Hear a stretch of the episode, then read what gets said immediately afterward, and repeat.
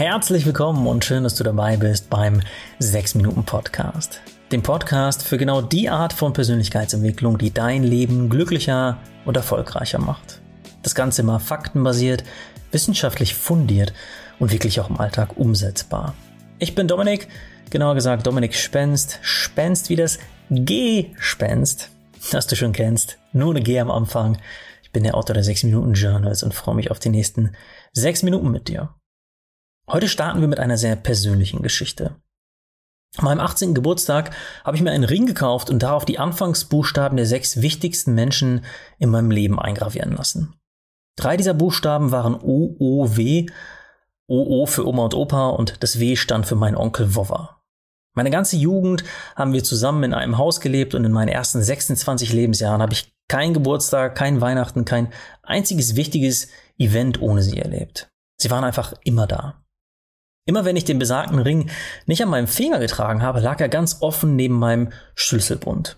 Und weil meine Eltern diesen Bund immer mal wieder genommen haben, war ich mir ganz sicher, dass sie irgendwann auf die Gravur im Ring aufmerksam werden würden. Dann würden sie mich fragen, was diese sechs Buchstaben bedeuten. Und dann würden sich meine Großeltern freuen und mein Onkel Wova auch. Und alle wären super happy. Kannst dir nicht vorstellen, wie oft ich die Situation visualisiert habe. Aber letztlich kam es nie dazu.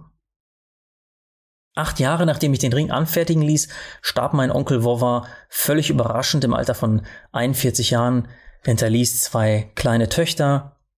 Und dieser Verlust von seinem einzigen Sohn raubte meinem Opa die letzte Lebensenergie und zwei Monate später starb auch er. Diese beiden verstorbenen Männer haben immer zu mir gestanden, immer an mich geglaubt und der Glaube an die beiden gibt mir bis heute vor allem in schwierigen Situationen Kraft, denn egal durch welche Tiefen sie gegangen sind, sie haben bis zuletzt dabei nie ihren Humor verloren. Und auch wenn ich sonst ein Mensch bin, der die Vergangenheit gut loslassen kann, denke ich mir immer wieder, warum habe ich den beiden den Ring nicht gezeigt und ihnen ganz explizit gesagt, wie dankbar ich ihnen bin für all das, was sie für mich getan haben. Es hätte den beiden viel bedeutet und das wiederum hätte mich auch glücklich gemacht, aber ja, dafür ist es jetzt zu spät. Und diese Geschichte erzähle ich dir nicht nur, weil ich dich dazu anregen möchte, es besser zu machen als ich, bei meinem Onkel und bei meinem Opa, sondern auch, weil die Wissenschaft da eine sehr ähnliche Perspektive hat.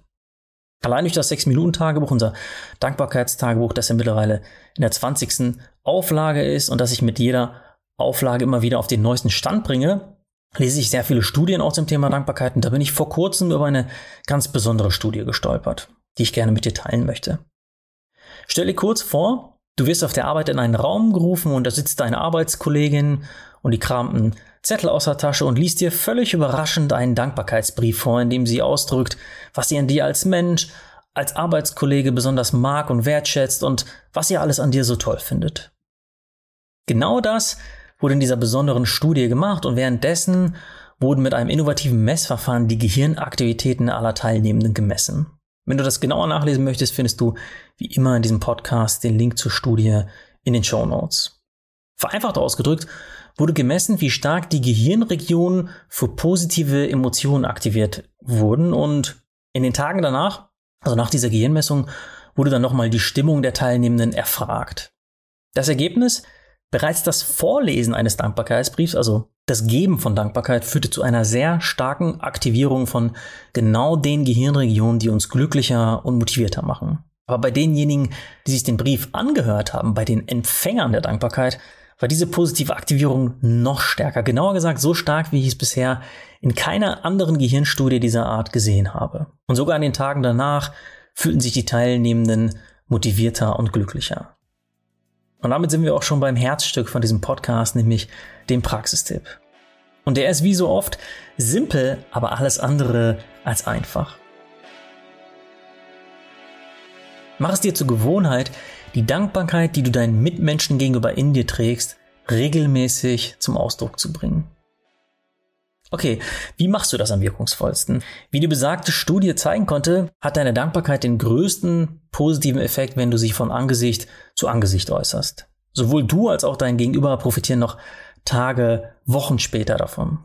Und ja, ich möchte dich motivieren, deine Dankbarkeit auszusprechen, aber wenn ihr das Aussprechen auch vielleicht noch per Videochat oder Telefon einfach gerade zu viel erscheint, da habe ich noch eine andere Studie für dich, die zeigen konnte, dass schon das reine Schreiben eines Dankbarkeitsbriefes genau die Gehirnstrukturen verändert, die dich automatisch dankbarer und positiver gegenüber deinen Mitmenschen stimmen. Und dieser Effekt war auch drei Monate später noch messbar. Also taste dich vielleicht langsam heran. Im ersten Schritt schreibst du einen Dankbarkeitsbrief an Person X und behältst ihn für dich. Im zweiten Schritt schreibst du an Person Y und verschickst den Brief per Post, Mail, WhatsApp, wie auch immer. Und im dritten Schritt kommt dann der heilige Gral, ein Dankbarkeitsbrief, den du von Angesicht zu Angesicht laut vorliest. Und dich langsam heranzutasten ist wahrscheinlich ohnehin das Klügste, denn es soll ja zur Gewohnheit werden, dass du deine Dankbarkeit regelmäßig zum Ausdruck bringst. Und da ist es bei der Dankbarkeit ähnlich wie beim Sport. Dankbarkeit muss, genau wie jeder Muskel, wie jede andere Fähigkeit, regelmäßig trainiert werden. Der einzige Unterschied zum Sport ist, du brauchst wirklich nur wenige Minuten pro Woche, um wirklich messbare positive Effekte zu erzielen. Und bei diesem Dankbarkeitsbrief kommt es wirklich weder auf perfekte Formulierungen noch auf die Länge an. Egal ob zwei Sätze, vier Stichpunkte oder eine Seite. Die Hauptsache ist, dass du konkret wirst, also konkret beschreibst, was du an der Person wertschätzt und warum dir das persönlich so viel bedeutet. Und das Allerwichtigste ist, dass das Ganze aufrichtig ist, dass es von Herzen kommt. Denn mit der Dankbarkeit ist es wie mit einem Kompliment. Wenn es unaufrichtig ist, dann kannst du es dir auch gleich sparen. Ich beende die heutige Folge mit einem Spruch. Dankbarkeit zu verspüren, diese aber nicht mitzuteilen, ist wie ein Geschenk, das man verpackt und dann nicht verschenkt. Und ja, das Leben ist zu kurz, um diese Geschenke, die du in dir trägst, nicht zu verschenken, um auf den perfekten Zeitpunkt zu warten, so wie ich es vergeblich bei meinem Opa und Onkel gemacht habe. Dieser perfekte Zeitpunkt kann immer nur einer sein. Heute oder spätestens morgen. Also mach es dir zur Gewohnheit, die Dankbarkeit, die du in dir trägst, regelmäßig zum Ausdruck zu bringen. Das macht nicht nur dich, sondern auch deine Mitmenschen um einiges glücklicher.